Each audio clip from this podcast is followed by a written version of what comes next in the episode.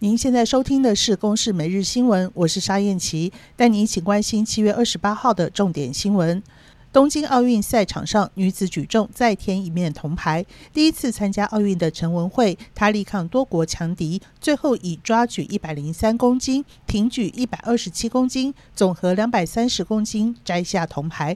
由于挺举连续两次失败，她一度以为自己跟奖牌无缘，所以最后夺铜，他自己也不太敢相信。陈文慧说。因为其实我一直以为自己第四名，是到后面去看板子我才知道。现在感觉有点不可思议，有点兴奋。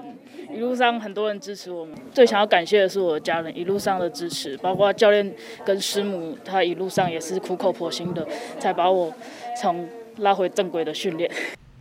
台湾四十岁的桌球教父庄智渊，昨天晚间出战桌球个人赛十六强，对上埃及选手阿萨尔，双方一路缠斗，来回拉锯，一直到第七局才分出胜负。庄智渊最后虽然以三比四输给对手，但是这三十三年来，他始终全力拼斗的身影，奋战到最后一刻，也让守在电视机前的国人感到骄傲又敬佩。二十三岁的女子拳击选手吴诗怡，昨天晚上出战东京奥运拳击项目六十公斤级三十二强赛，对上瑞典好手阿莱克森。吴诗怡前两回合拿到九个十分，取得绝对优势，中场以四比一取胜，晋级十六强。吴诗怡说：“很开心而已，还没有到。爸爸妈妈其实一直都有在关心，就是目前状况是怎么样。那我也是有透过视讯跟他们联络。”那就希望他们不要太担心我这样。桃园市议会昨天举行临时会，国民党团提出动议，建请市长郑文灿普发市民每人现金五千元，获得无党籍的肯定。但是民进党表达反对立场，最后经过大会表决，以二十二比三通过提案。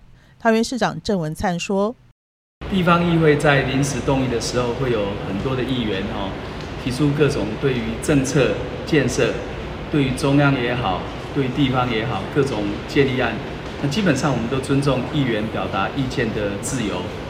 我我想这是这个地方议会哈的常态，我们都尊重。